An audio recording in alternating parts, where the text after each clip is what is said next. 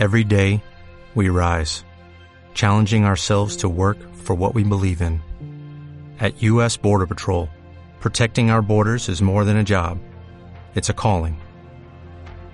Agents answer the call, working together to keep our country and communities safe. If you are ready for a new mission, join U.S. Border Patrol and go beyond.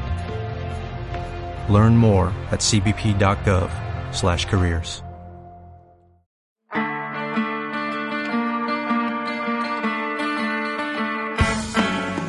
Archivos feministas. Archivos feministas Hilando memorias y conversaciones entre amigas.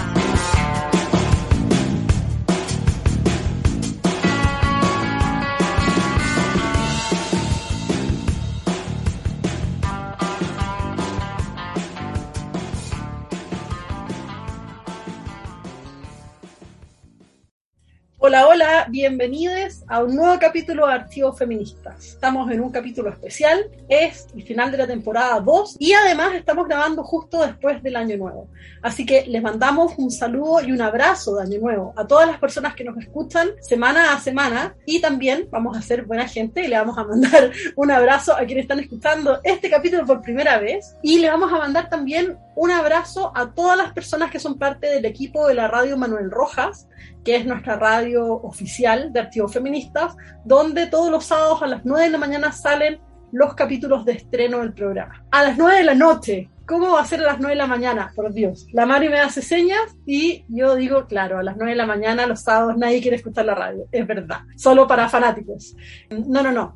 A las 9 de la noche los sábados por la radio Manuel Rojas sale Archivos Feministas. Así que a la radio le mandamos un saludo y yo aprovecho este impulso de saludos y abrazos con distancia para saludar a María Estela Toro, mi querida compañera de Archivos Feministas que está aquí en nuestro estudio virtual y a quien también pude darle un abrazo oficial de pre-Año Nuevo, porque nos vimos, eso no pasa nunca, entre Navidad y Año Nuevo, así que estamos muy contentas y con energías nuevas y cargadas de amor.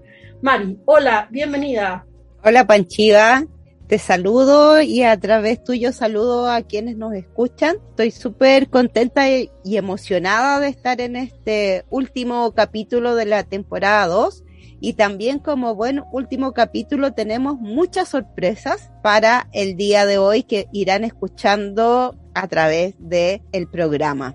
Estuvimos golpeadas también durante las últimas semanas por la muerte de Bell Hooks, que ha sido una de las protagonistas de nuestras dos temporadas feministas. Hemos hablado en más de una oportunidad de ella, de sus textos, la hemos comentado, ha, ha salido en múltiples referencias y este programa también es un homenaje, un homenaje amoroso a Bell Hooks y a la importancia que ha tenido en la vida de muchas feministas. Y animadas por eso, hablamos con algunas amigas sobre Bell Hooks y lo harán escuchando durante el capítulo. También vamos a hacer un resumen de esta segunda temporada. Vamos a hablar de todo lo que hicimos durante este año. Increíble que haya pasado ya un segundo año de Archivos Feministas. Tenemos una sorpresa musical también y nuestras recomendaciones pop y nuevamente un viaje en el tiempo que estamos muy felices porque llevamos algunos capítulos sin viaje en el tiempo.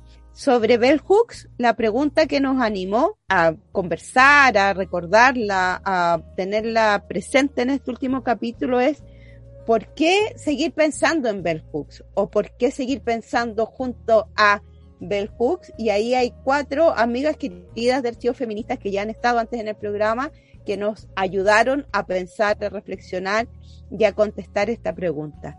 ¿Te parece que vamos a, a, nuestra primera amiga que decidió generosamente abordar esta pregunta? Sí, Mari, qué emoción. Me entusiasma mucho escuchar esos audios. Vamos, vamos.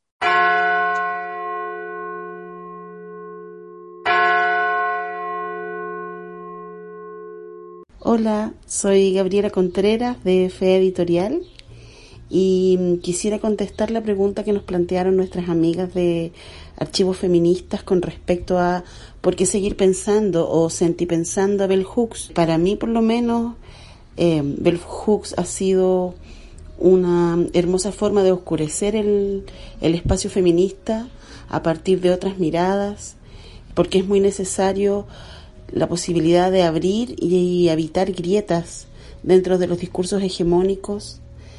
Ella mm, nos dio pistas de lo importante que es señalar las particularidades de la raza en espacios feministas, que muchas veces eh, el feminismo blanco se ha quedado corto con respecto a mm, desde dónde mira o cómo mira ciertos lugares, ciertas formas de vida.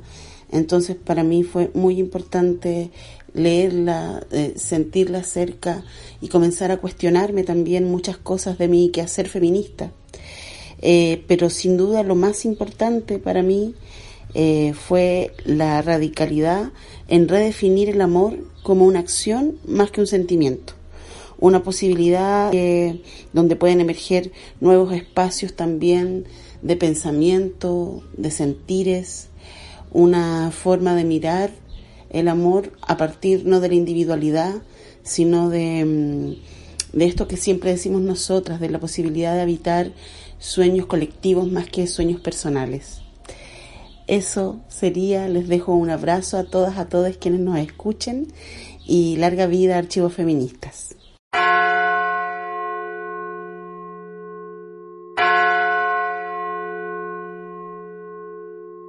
Me encantó el audio de la Gaby. Muchas gracias, Gaby, si es que nos estás escuchando, por haber participado en este programa y por habernos hecho pensar de una manera tan linda en Bell Hooks. Mari, cuéntame, ¿qué viene ahora? En este programa de fin de temporada especial tenemos ahora una tremenda sorpresa para nosotras y quizás para nuestra radio escucha también, porque hace un buen tiempo que no teníamos viajes en el tiempo, así que nuevamente una amiga se animó a viajar con nosotros y vamos, vamos a escuchar este viaje en el tiempo.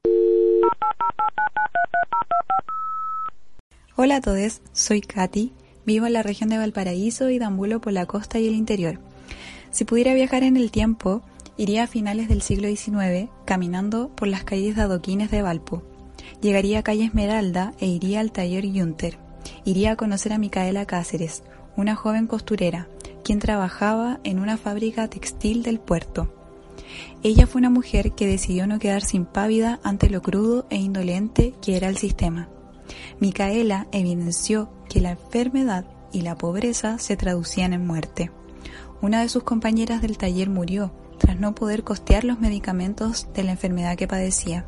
Esa situación llevó a Micaela, junto a sus compañeras, a formar el primer sindicato de mujeres en Chile. Desde la empatía e inspiración de justicia, ellas denunciaron tanto las necesidades de establecer mejoras en las condiciones laborales de las mujeres, como también la importancia de socorrerse unas a otras frente a situaciones de emergencia. Micaela dilucidó que el trabajo sin protección social no aseguraba dignidad. Desde ahí la necesidad de cooperar con la salud y educación de las trabajadoras. Le diría a Micaela, un poco con rabia y pena, que hoy las condiciones no distan de ser precarias, guardando las proporciones claramente. Le diría que seguimos haciendo rifas y bingos para costear enfermedades y que finalmente somos nosotros quienes cuidamos de nosotros. También le agradecería porque sin esa inspiración de colectivización del cuidado, quizás nuestra situación sería aún peor le diría que su activismo no fue en vano, pues muchas mujeres obreras del siglo XX quizás no hubieran podido experimentar su quehacer como lo hicieron. Le diría que el código laboral divulgado 40 años después de que creara el sindicato de mujeres quizás no sería tal y no resguardaría ciertos derechos por los que luchó, como la exigencia del contrato, el aumento del salario, el cumplimiento de jornadas laborales, el derecho de vacaciones, derechos que hoy damos por sentados, pero que igual no están garantizados. Pienso su quehacer como costurera, como mujer, como porteña, como política, y pienso en lo simbólico de lo textil. Le diría a Micaela que desde su experiencia y de la de sus compañeras abrieron paso a un gran telar de rebeldía, un telar de y para mujeres, un telar de trabajadoras y obreras, un telar que no ha parado de tejerse, un telar que se ha llenado de diferentes colores, grosores y materiales, los cuales evidencian nuestras distintas luchas en tanto generación e identidad. Un telar donde están costureras, temporeras, cocineras, las con contrato, las sin contrato, las con papeles, las sin papeles, las cesantes, las trabajadoras sexuales, las vendedoras ambulantes, están quienes echan o no contratan por ser trans, quienes organizan y quienes no, un telar con nudos y espacios, un telar con tantas hebras que más de alguna podemos coger para hacer lo propio, un telar infinito como el horizonte del puerto.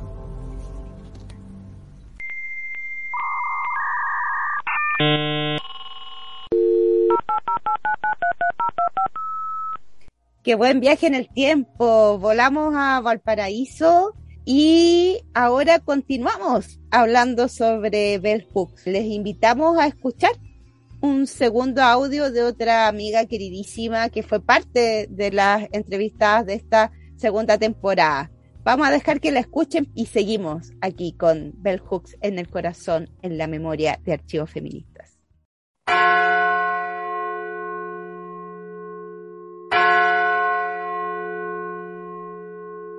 Hola, mi nombre es Lelia Troncoso, vengo a, reflexionar un poco sobre la importancia ¿no? de, de seguir pensando en Bell Hooks en el tiempo presente y en Chile. Eh, su muerte sin duda nos ha conmovido profundamente a muchas feministas que nos declaramos no muy influenciadas por el pensamiento de Bell Hooks. Yo soy sin duda una de ellas. Eh, Bell Hooks es parte de todos los cursos que he dictado. Durante mucho tiempo no contaba con, con muchas traducciones. Me acuerdo que 2017 creo que salió recién, ¿no? El feminismo es para todo el mundo. Sin embargo, gracias a, plataformas piratas teníamos acceso ¿no? a muchos PDF en inglés y algunas traducciones autogestionadas por ahí em, para poder usarla en clases. Creo que Bell Hooks es una teórica única, una crítica feminista, antirracista, antiimperialista, con una conciencia de clase tremenda cuya teoría crítica ha sido clave para aterrizar de una manera muy concreta y muy material y muy afectiva la crítica a lo que serían los feminismos hegemónicos o lo que ella ya también no identificaba como, como, como el reformismo que de alguna manera venía a obstaculizar ¿no? Eh, procesos más revolucionarios. Bueno, Bell Hooks tiene una obra impresionante, ¿no? se habla de, de 40 libros que ella ha escrito, eh, muchas trilogías, ¿no? Trilogías sobre, sobre pedagogía, trilogías sobre amor, la trilogía sobre masculinidades. Em, yo creo que lo que ella logra de hacer muy accesible a partir de esta escritura que ella tiene, este estilo que ella tiene, que, que ha sido no identificado como antiacadémico, pero que claramente también circula en circuitos académicos, pero que hace accesible un pensamiento que no deja de ser complejo. Yo creo que eso es para mí una de las cosas que me, me, me, fascina, digamos, de su forma de escritura, es que las ideas no dejan de ser complejas. Bell Hooks es una autora que incomoda mucho en el buen sentido ¿no? de la palabra, en el sentido feminista, de incomodarnos, de hacernos pensar en eh, las dinámicas de poder que atraviesan los espacios que habitamos, de hacernos tomar conciencia respecto a cómo no estamos por fuera de estas violencias, de estas dinámicas de poder que estamos eh, cuestionando y en ese sentido esa incomodidad eh, yo creo que lo que hace es hacer posible este trabajo de, de cruce de fronteras, de puenteo, del cual ella también habla, ¿no? Diálogos incómodos e improbables, pero necesarios, ¿no? De los cuales ella habla y que implica entonces abrir eh, esta posibilidad de alianzas y coaliciones desde el reconocimiento de las diferencias y las desigualdades y las relaciones de poder. Eh, por eso es que ella es capaz ¿no? de, hablar de este feminismo para todas las personas, para todo el mundo, pero un feminismo que para que sea efectivamente para todas las personas y para todo el mundo tiene que hablar de racismo, de clasismo, de imperialismo, de colonialismo. Eh, y creo que ella lo hace de una manera que es simplemente genial. Creo que tu pensamiento es urgente en los tiempos que estamos viviendo de una gran potencia feminista, una gran potencia feminista que justamente eh, uno de los principales desafíos yo creo que enfrenta tiene que ver con esta capacidad eh, de generar alianzas y de reconocer feminismos múltiples, complejos y atravesados también internamente por estas dinámicas de poder. Eh, y por lo tanto yo creo que esta incomodidad de la cual habla Bell Hooks es clave porque nos entrega también una cuota de cierta de cierta humildad, ¿no? De cierta apertura a mirarnos al espejo sin temor de reconocernos como parte de estas dinámicas también de poder y desigualdad como la única manera en la cual efectivamente podemos luchar. Y también una crítica que yo creo que es muy importante recuperar eh, desde esta mirada que ella plantea, ¿no? Esta mirada desde los márgenes, desde, desde la frontera, eh, que nos permite también problematizar de manera muy radical los esencialismos, los determinismos biológicos, eh, y en ese sentido los separatismos que se basan en estas lógicas, ¿no? Eh, esencialistas y deterministas biológicamente. Mm, yo creo que es uno de los, de los sentidos con los cuales uso mucho las lecturas de Bell Hooks en mis cursos y regalo mucho sus libros también a, a amigas, amigues, a mis familiares porque creo que justamente nos abre un mundo de potencialidades críticas y de alianzas y coaliciones políticas más necesarias que nunca. Así que esa es como mi invitación. Lean a Bell Hooks, lean sus libros. Yo creo que tiene muchas entradas posibles, ¿no? Desde sus libros más sobre teoría feminista, sus libros más vinculados a los temas de, educación, que son muy inspiradores, sus libros sobre, sobre amor, ¿no? Tiene otros textos, un texto que a mí me gusta mucho, ¿no? El que se llama, ¿no? La clase importa, que todavía no ha sido traducido al español, pero creo que también ya se tradujo el primero de la trilogía que tiene sobre masculinidades. Em, así que nada, dejar la invitación abierta a seguir leyendo, discutiendo Bell Hooks, porque creo que aun cuando ella escribe sencillo, sus ideas son complejas y necesitan ser eh, digeridas, debatidas, discutidas. Eh, y ahí radica su potencial político transformador y revolucionario.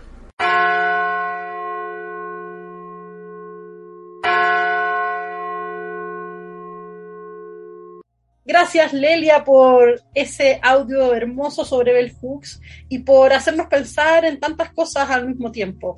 Hoy día podemos leer a Bell Hooks en un montón de textos diferentes, pero hubo una época en que no habían tantas traducciones y también es importante pensar en ese tiempo y en lo que significa poder hoy día acercarse a sus textos. Así que muchas gracias por ese recorrido y por traernos a la memoria a Bell Hooks. Ahora, como esto es una fiesta de fin de temporada, no podía ser de otra manera, tenemos una sorpresa musical.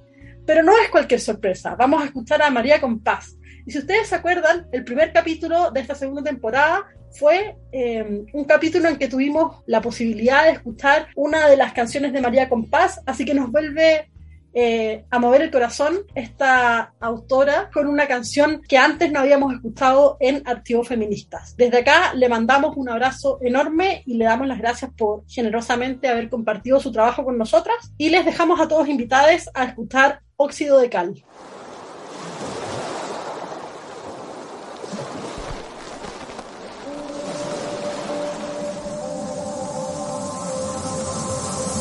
Tanto buscarme en lugares que no eran, reparando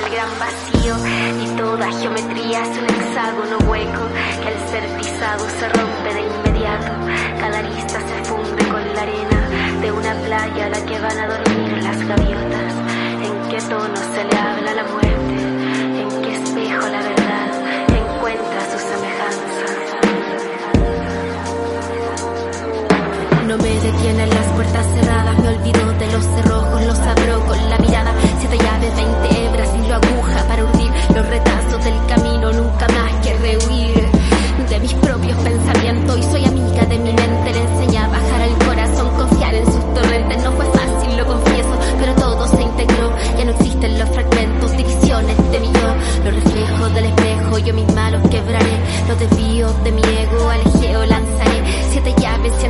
cien timones, mis naufragios para aprender que son mil las direcciones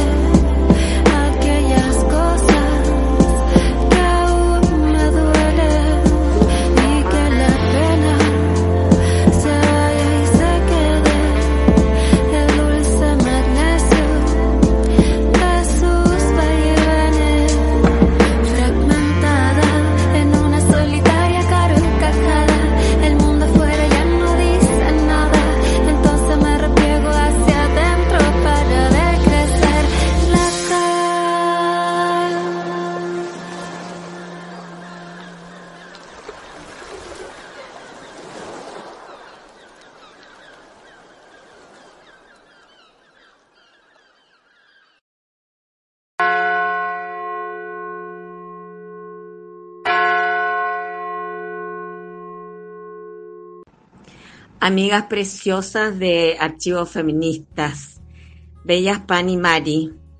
Bueno, las saludo. Mi nombre es Gilda Luongo y estoy agradeciendo esta invitación seductora con Bell Hooks en el corazón. Ustedes me invitan a contarles por qué pienso que Bell, o sentí pienso que Bell, tiene que seguir entre nosotras. Bueno, para mí Bell en principio fue como una provocación tremenda por su crítica aguda, profunda y su denuncia del racismo feminista blanco burgués en el escrito precioso de ese Mujeres Negras, dar forma a la teoría feminista. Ahí su posición incardinada, además, su experiencia y biografía, eh, es una propuesta preciosa y tan importante para las feministas de siempre y sobre todo hoy en día aterrizar cierto lo que sentimos y lo que pensamos respecto de lo que anhelamos como propuesta cierto feminista y, llevarlo tan preciosamente como ella siempre hace, que esa es una de sus características más relevantes, yo creo. No es hacer teoría desde una desde un entelequio, desde un lugar eh, inhabitado, sino todo lo contrario, en el cuerpo, en la biografía, en la experiencia en los relatos que ella hace. Bueno, eh, eso en primer lugar. Y luego en el texto El feminismo es para todo el mundo, que es un texto que yo tengo siempre en mi velador todavía y que lo tomo de vez en cuando. Y ahí hay una provocación, ¿cierto?, muy profunda también y con una simpleza teórica que enamora. Entonces, sobre todo para mí ha sido muy eh, relevante pensar cuál es ese todo el mundo que dice Bell. ¿No? Y sobre todo desde acá, del tercer mundo, ¿no es cierto? Desde Abya Yala. ¿Cuál es todo el mundo en ese, el feminismo es para todo el mundo? Y otra vez su lugar incardinado siempre, ¿no? Aparece allí. Y, lo, que, lo otro que aparece que a mí me seduce y es por lo que yo creo que la quiero seguir leyendo siempre, más que nunca ahora, es porque hace una entrada al amor y a la espiritualidad. Ahí en El feminismo para todo el mundo, ella intenta, cierto, brevemente hacer una entrada a estos dos lugares que son, yo siento, lugares caros para nosotras en América Latina y en el mundo. Cómo hemos sido colonizadas, cierto, patriarcalmente para mm, no hablar, para no nombrar, para no interrogar, para no preguntarnos acerca del amor y de la espiritualidad. Y, ahí entonces ella nos, nos convoca a repensar y replantear desde los feminismos esta dupla seductora, tan seductora, por lo menos para mí hoy. Y lo profundiza en el libro Todo sobre el amor, que es un regalo que me hizo Pan en este año, que fue un regalo precioso que me llevó a mis manos en julio de este, de este año. Y, y, entonces yo lo atesoro, ese texto precioso, y cada tanto también vuelvo a él y está en mi escritorio ahí al ladito. Y ahí en la entrada que hace para el amor y la espiritualidad es un poquito más profunda, ¿cierto?, de la que hacen en el feminismo para todo el mundo. Y mm, yo amo ahí un enunciado que dice, todo despertar al amor es un despertar espiritual. Y entonces yo me quedo pensando ahí y, se me abren interrogantes múltiples y desafiantes, eh, sobre todo en estos tiempos de hoy, ¿cierto? Yo he llegado de nuevo a pensar mucho en la espiritualidad después de la experiencia de pandemia como una necesidad de conectar también con esas zonas que desconocemos, son zonas misteriosas y que nos sostienen también para seguir viviendo y para seguir pensando, repensando, sentipensando, ¿cierto?, los feminismos hoy. Y entonces así me siento convocada por Bell de modo interminable y solo quiero, ¿cierto?, seguir, eh, seguir los pasos en eso. Eh, sobre todo en esta entrada, en todas las entradas que ella hace, pero sobre todo en esta entrada al amor en todo sobre el amor ella hace mm, unos acápites, ¿cierto? unos capítulos en donde indaga cómo es que el amor nos cruza y cómo es que el amor es tan importante y lo hace también desde su propia experiencia como niña, ¿verdad? Que no se sintió amada y después como, como adolescente y como mujer madura y mayor que siempre buscó y sintió que el amor era un lugar preponderante y fundamental para su vida y para la vida de todas yo creo que esa afirmación que ella hace, que el amor y la espiritualidad están tan cerca y están tan a la mano de los feminismos, que yo creo que no podemos hacernos, cierto, a un lado de esa provocación que ella nos tiende. Bueno, eso sería, queridas amigas, amoras preciosas, que están en mi corazón siempre, yo las amo. Y esperemos, cierto, que sigamos compartiendo estas reflexiones y estas indagaciones que nos, a las que nos convoca la Bell siempre, una y otra vez. Las quiero mucho. Besos.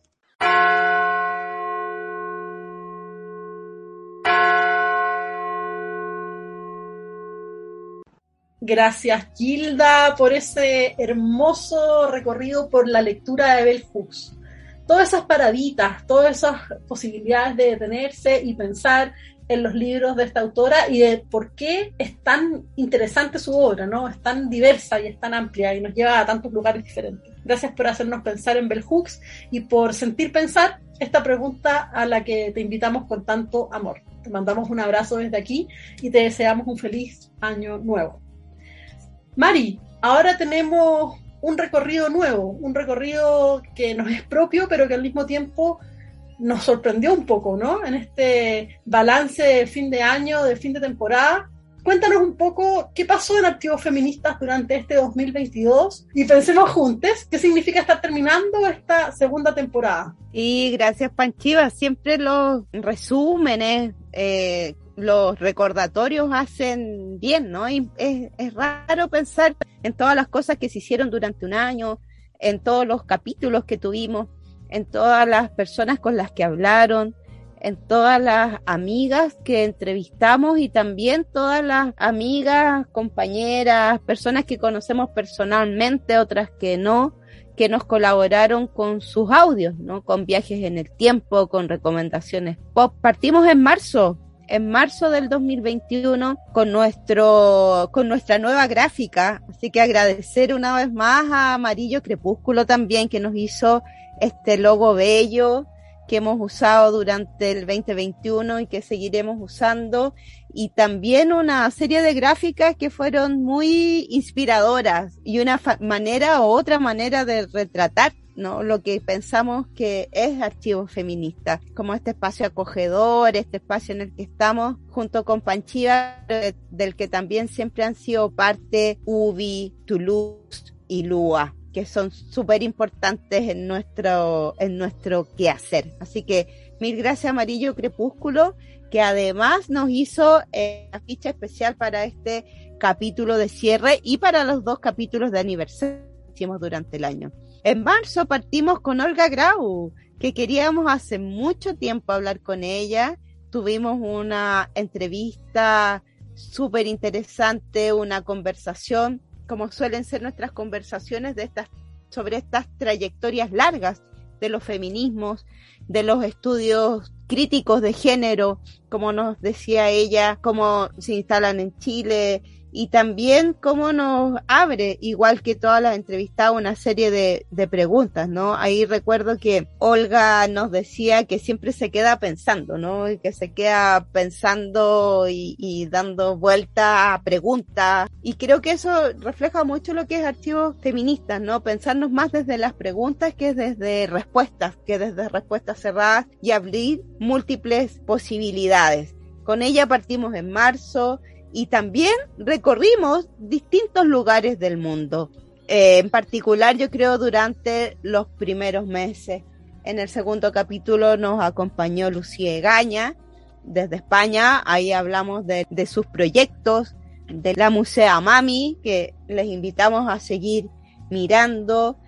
Y también fuimos articulando, ¿no es cierto?, en nuestra sección tensionando nuestros archivos, distintos textos que fueron recorriendo también esta segunda temporada. Partimos con Odrilor en marzo, de ahí viajamos a Chonguitas, hablamos también de Cuerpos sin Patrones y de una serie de textos más, ¿no? Los diarios del cáncer, de Odrilor. Y en las entrevistas también luego de, de esta entrevista con Lucía Gaña, cruzamos hacia otros territorios, hacia otras latitudes. Hablamos con la historiadora y activista Julia Antivilo, recuerdo muy bien ahí que fue en el, ese salió en cercano a, a lo que se le llama como Semana Santa y hablamos de Belén de Zárraga, de los asados herejes que hacía y hemos ido tejiendo, ¿no? Desde distintos lugares, desde compañeras que están en el ámbito del pensamiento, pero también de las artes, de los feminismos, de los activismos, de la performance.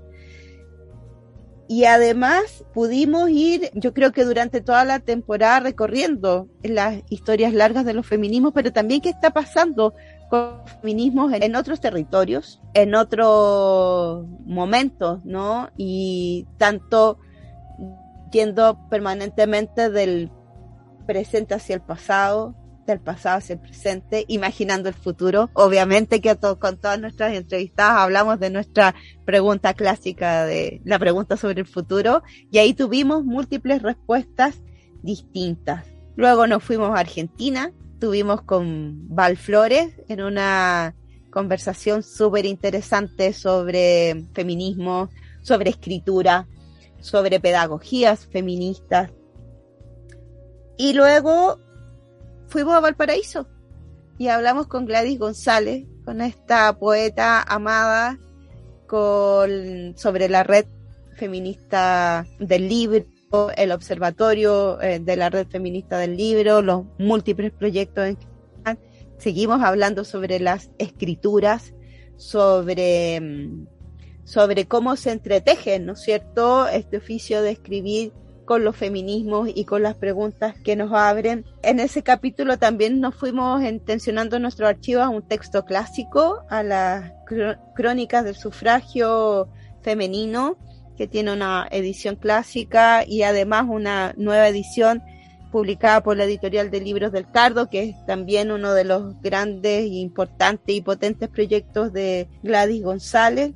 Y luego nos fuimos a hablar sobre feminismos y edades y generaciones y mujeres mayores en una de nuestras entrevistas más eh, exitosas y comentadas y que a nosotras también nos gustó mucho, que fue la conversación con Adriana Gómez, eh, acá en, en Chile. Ella nos abrió también múltiples posibilidades la potencia de mirar eh, la adultez desde un lugar de agencia, desde un lugar de autonomía, desde un lugar respetuoso, pero también desde, desde un lugar amoroso, ¿no?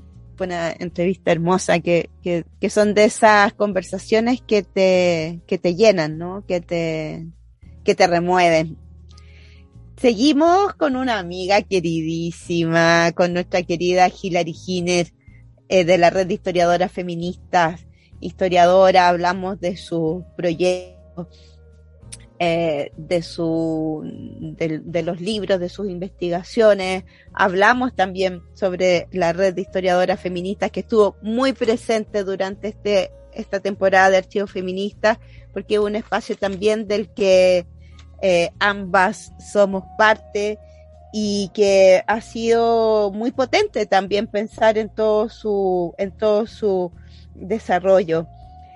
En Tensionando nuestros archivos también hablamos de pedagogías transgresoras, eh, de las amigas de Vocabulvaria que siempre están tan presentes en nuestra, en nuestro programa, en nuestro podcast, y también eh, del texto del manifiesto feminista, ¿no? De Nancy Fraser, Cincia Arrusa y también eh, otra compañera más que se me fue el nombre, pero luego recordaré. Y estuvimos también con una de nuestras compañeras que estuvo al principio del audio, ¿no? Eh, hablando de Bell Hook, nuestra querida Gabriela Contreras, de Editorial Fea Feminista. Eh, les seguimos recomendando siempre que, que la sigan en sus redes sociales. Hablamos también ahí de escritura, de poesía, de feminismo, de colonial, del uh, la importancia de que el feminismo se defina como antirracista y de esta necesidad de mirar también desde, desde la clase, desde, desde la raza, desde estos distintos ejes, ¿no? De opresión. Y ahí empezamos con una especial en nuestros Tensionando nuestros archivos, que fue nuestra sección especial de nuestro libro, o uno de nuestros libros favoritos, que es Otras Inapropiables, y estuvimos varios capítulos hablando de textos que están eh, en otras inapropiables, hablamos de Aptar Bra y de nuestra homenajeada de hoy, de Bell Hooks, que también tiene ahí un texto maravilloso que se articuló con la entrevista a Claudia Bachi, volvimos a Argentina y ahí estuvimos hablando sobre memorias feministas, sobre archivos feministas, sobre también el movimiento feminista en Argentina hoy, esta esta marea verde, ¿no? Como se le llama, pero que también es de múltiples colores y que tiene también una, una potencia de la que hemos aprendido y todavía creo que nos queda mucho que aprender. Después de Claudia Bachi, Mari, ¿tú te acuerdas? Estuvimos hablando con Anita Gal. Anita Galvez es parte de la red de historiadoras feministas, pero también fue nuestra compañera en Históricas, el libro que editamos en LOM a principios de este año y que nos hizo trabajar juntas en una experiencia bien interesante y nueva. Con Anita Galvez estuvimos hablando sobre trabajo sexual en los primeros años del siglo XX o a lo largo del siglo XX en Chile estuvimos hablando sobre historia social, estuvimos hablando sobre historia, sobre mujeres, y estuvimos hablando también sobre la necesidad de eh, pensar estas categorías y darle un lugar en la historia.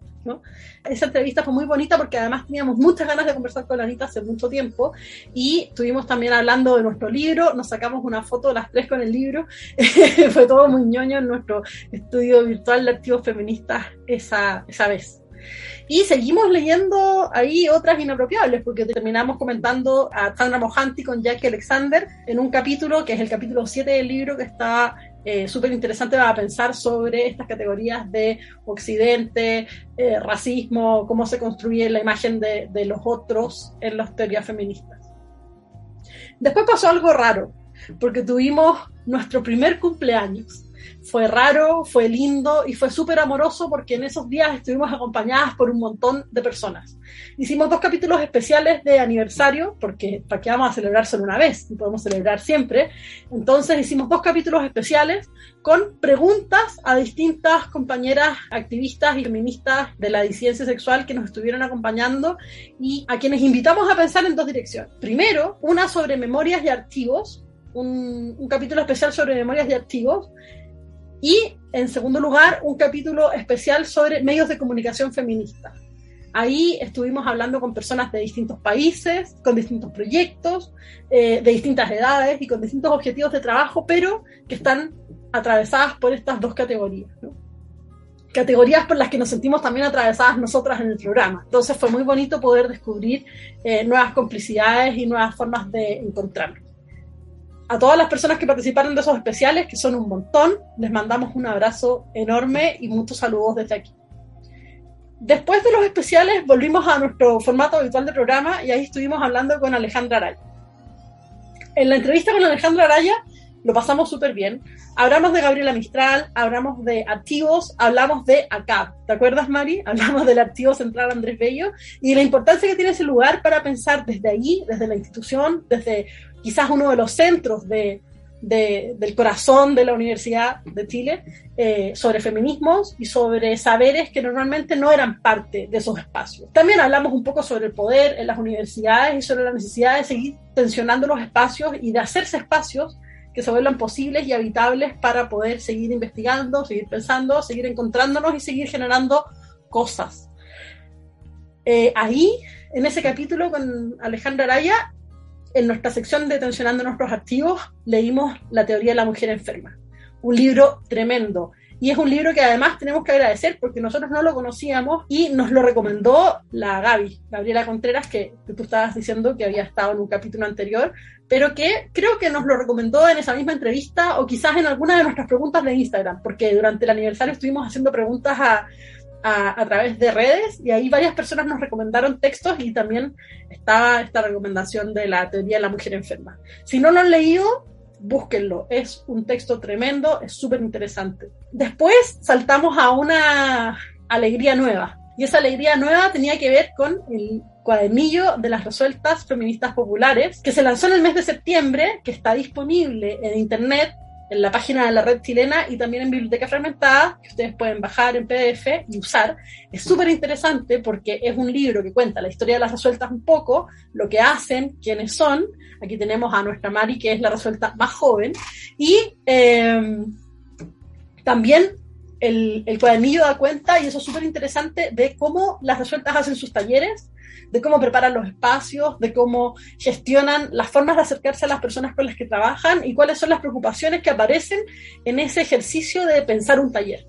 La verdad es que me gustó un montón poder leer ese material y poder pensar junto a las resueltas cosas que de repente uno no se imagina que son tan importantes, pero que claramente son importantes porque tienen que ver con cómo habitamos los espacios, cómo nos encontramos con otros, qué significa sentirse cómodo en un lugar, cuáles son las condiciones necesarias para poder hablar, conversar, sentirse confianza y poder participar de una reflexión colectiva. Ese día del cuadernillo de las resueltas tuvimos una invitada que nos hizo muy feliz porque estuvimos conversando con Lorena Amaro, que es una escritora, crítica literaria y persona dedicada al estudio de la estética y a las teorías feministas, que nos acompañó y nos hizo pensar en el, la importancia de la literatura, en el rol de las editoriales, de, en las formas en las que pensamos la escritura y cuál es el, el poder que se desata en el ejercicio de escribir, de rescatar, de hacer memoria, de volver a pasar por textos y novelas que antes habían sido leídos de una manera pero que se pueden interpretar de otras, o qué significa hacer un ejercicio de justicia epistémica en el contexto de la literatura en Chile y en distintos rincones del mundo. Así que también ese capítulo fue muy importante, fue muy especial. En realidad todos los capítulos son importantes y son especiales y a todas las personas que han participado del programa les vamos a mandar un abrazo desde ya. De ahí saltamos a un capítulo con Lelia Troncoso. Fue un capítulo súper lindo porque hablamos de interseccionalidad, hablamos de la importancia de las teorías críticas, hablamos de antirracismo. Lelia ha estado presente a lo largo de nuestra temporada completa haciendo recomendaciones pop. La escuchamos en un comentario sobre Bell Hooks y es una amiga muy querida del programa y de nosotras. Así que eh, fue un gusto poder conversar con ella. El día de Lelia leímos a Gail Rubin, ustedes dirán, pero ¿cómo es posible que hasta esa altura de la segunda temporada no hayan leído a Gail Rubin? Bueno, esas cosas pasan porque hay muchas cosas que leer y nos entusiasman muchos textos diferentes y queremos leer a muchas personas diferentes. A Gail Rubin Eh, la leímos en este texto de Catamitas y Reyes, que habla sobre la cultura Butchfem, y fue súper interesante. Es un libro que está editado por Vocabularia Ediciones, así que volvemos a mandarle un abrazo a Fabitron, a Gabriela Adelstein, a Gabriela Gersek y a todo el equipo de Vocabularia, Val Flores también. Esa lectura fue tremendamente interesante porque tensionaba las formas en que pensamos el género, las formas en que se construyen las identidades lesbianas, las formas en que construimos cuerpos y deseos, eroticidades y posibilidades políticas en torno a quiénes somos y cómo nos imaginamos. La semana después de haber leído a Gail Rubin, leímos un tremendo texto de Loana Berkins. Loana Berkins fue una activista través de Argentina que dejó un legado político y de saberes tremendo. Fue muy importante para pensar memorias travestis y fue también muy importante para pensar en la organización de distintas personas en Argentina. El día que leímos a Loana Berkins, hablamos con Juliette Nicole. Hablamos de infancias, hablamos de racismo, hablamos de antirracismo, hablamos de justicia, hablamos de la urgencia de pensar en la migración, hablamos de la urgencia de pensar en, los modos en los que se pueden rescatar las memorias de las personas migrantes. Y también hablamos de escribir cuentos, de la importancia de los cuentos, de los relatos, de las historias que contamos y de cómo eso también es una forma de activismo. Después pasamos mágicamente, esa es la palabra correcta, a hablar de brujería. y nos encontramos con Flora Aldeal, con quien hablamos de brujería, de activismo feministas, con una trayectoria tremenda que nos hizo pasar por Lota, nos hizo pasar por Concepción, después estuvimos en Rancagua, después hablamos de Santiago y hablamos de un montón de proyectos diferentes que incluían desde música hasta aborto, pasando por eh, la pandemia y por la urgencia de pensar las violencias en el contexto del estallido social en Chile. Hablamos de todo con Flor, hasta de koalas y wombats, que nos dijo que eran sus animales favoritos. Y nuestra última entrevista de esta temporada fue con Catherine Galás. Catherine Galás es una académica de trabajo social que trabaja en la Universidad de Chile y que trabaja sobre temas de migración. Y nos hizo pensar sobre la migración desde perspectivas que son súper urgentes, que son súper importantes y que no siempre tenemos tan a la vista, ¿no? Eh, y además hablamos con ella en un contexto tremendamente álgido y complejo para nuestro país, en que estábamos en medio de la vorágine de las elecciones presidenciales.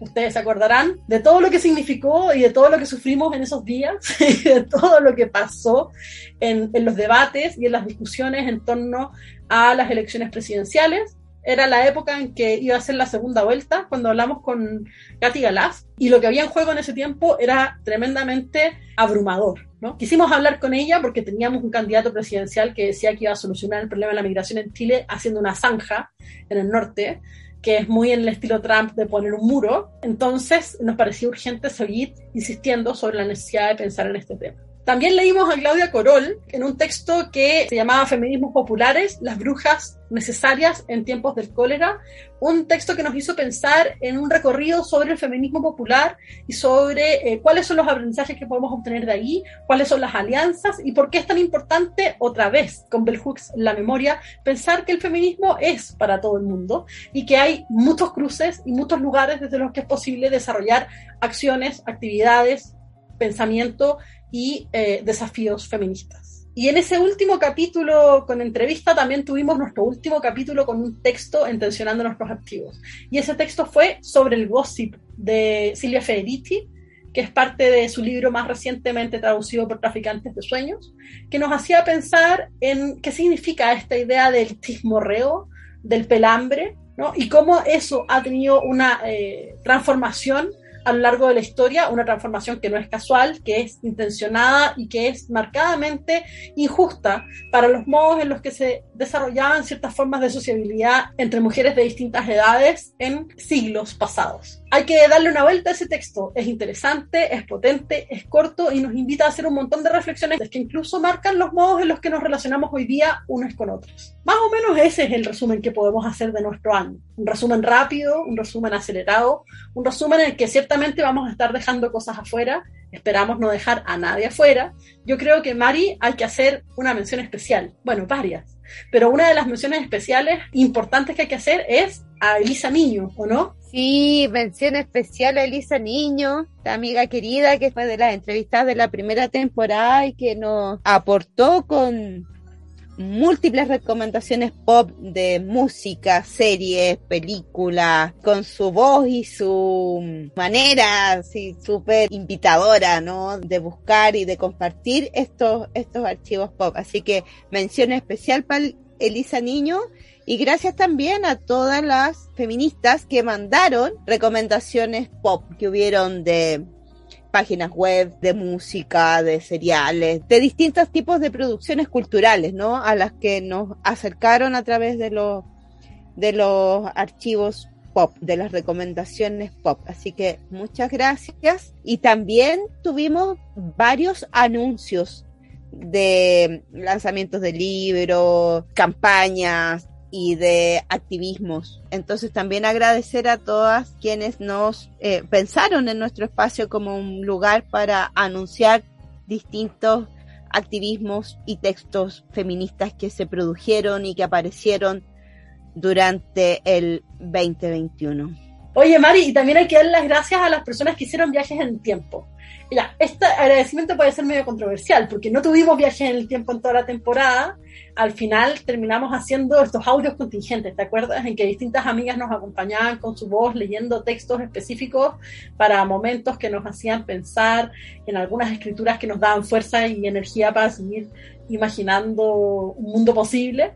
Pero tuvimos viajes en el tiempo y a todas las personas que viajaron en el tiempo también les mandamos un abrazo enorme y les damos las gracias por haber pensado en nosotras, por haberse tomado el tiempo y por haber por haberse atrevido a imaginar encuentros con sus feministas favoritas. También agradecer a quienes pusieron generosamente sus voces para los audios contingentes que fueron muy potentes y, todas ahí con su impronta, ¿no? Personal. Así que muchas gracias a todas las personas que nos han colaborado durante esta segunda temporada. Panchiva, ¿te parece que sigamos hablando sobre Bell Hooks? Sí, me encanta. Vamos a escuchar nuestro último audio de Bell Hooks.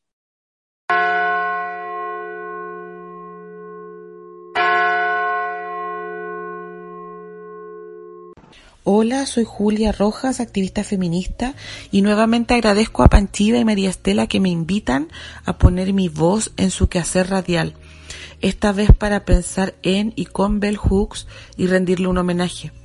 Uno de los aspectos centrales de su pensamiento y que yo quiero relevar hoy día es justamente la crítica que ella realiza al feminismo mismo, eso es algo siempre necesario. Aprender a criticar al feminismo es la forma de robustecer un pensamiento que se ha vuelto potencia.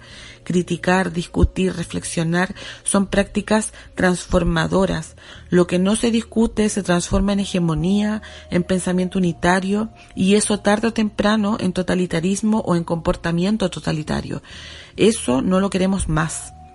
Bell Hook señala que la formación de una teoría y prácticas feministas liberadoras es una responsabilidad colectiva que debe ser compartida.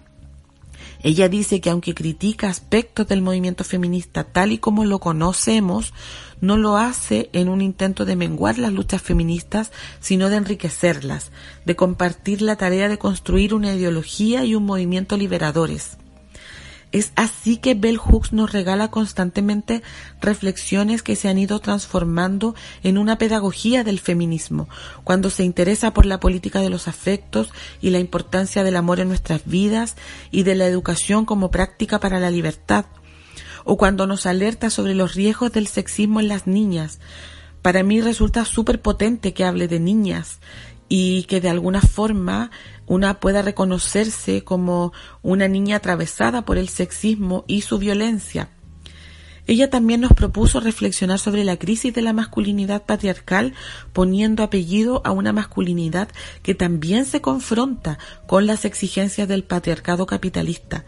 Bell Hooks ha sido una tremenda compañera porque justamente abre los espacios cuando nos dice que el feminismo es para todo el mundo todos, todos, todas deberíamos correr a buscar uno de sus libros, que por cierto, algunos están disponibles en internet, son descargables de manera gratuita, eh, para que podamos gozar de su compañía. Muchas gracias.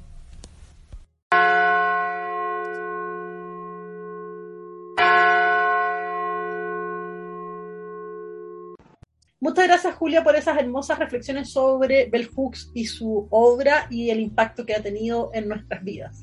Porque sí, las personas a las que leemos, las personas con las que pensamos, que son en parte nuestras amigas a la distancia, son personas que tienen impacto directo en nuestras vidas y en nuestra calidad de vida y en nuestras posibilidades de seguir viviendo también.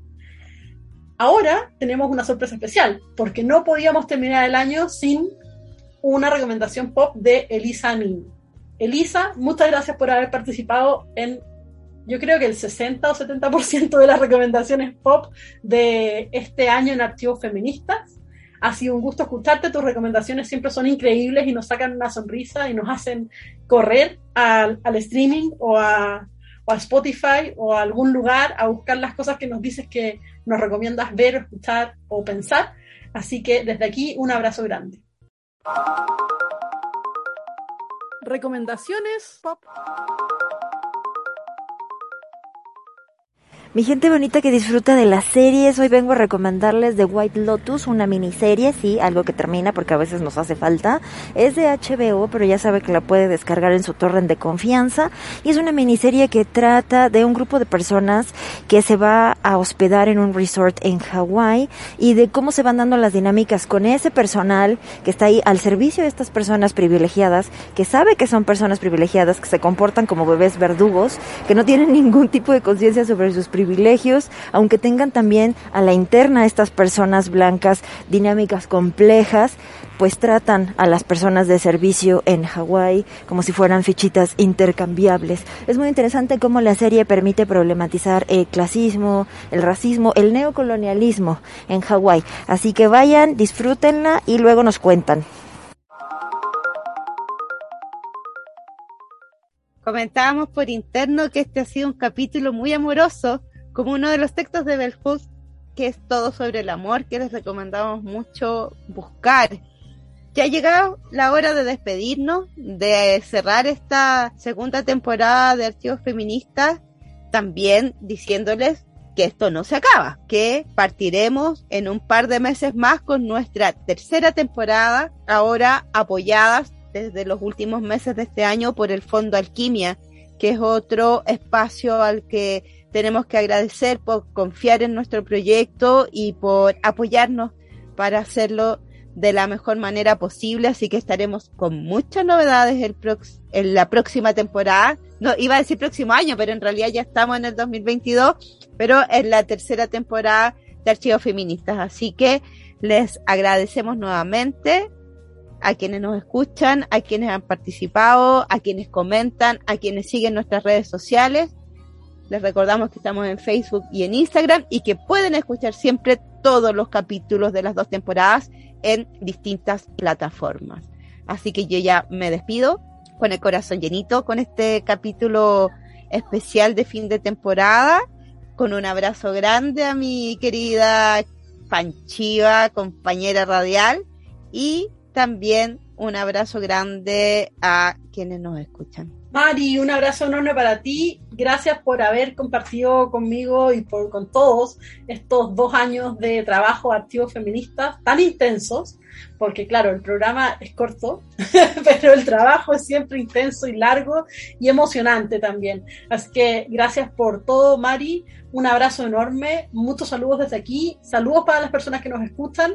Si quieren nos pueden seguir escribiendo o mandando cosas feliz 2022 para todos. Nos encontramos nuevamente en un par de meses más. Chao, chao.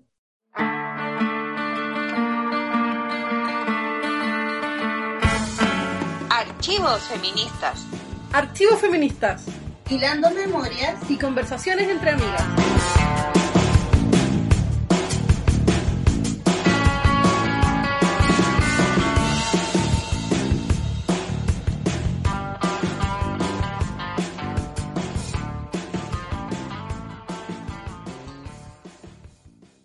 ¿No se merece tu familia lo mejor? Entonces, ¿por qué no los mejores huevos? Ahora, Egglands Best están disponibles en deliciosas opciones. Huevos clásicos, de gallina libre de jaula y orgánicos de Egglands, que ofrecen un sabor más delicioso y fresco de granja que le encantará a tu familia. En comparación con los huevos ordinarios, Egglands Best contiene la mejor nutrición como 6 veces más vitamina D, 10 veces más vitamina E y el doble de omega 3 y B12. Solo Egglands Best. Mejor sabor, mejor nutrición, mejores huevos. Visita egglandsbest.com para más información.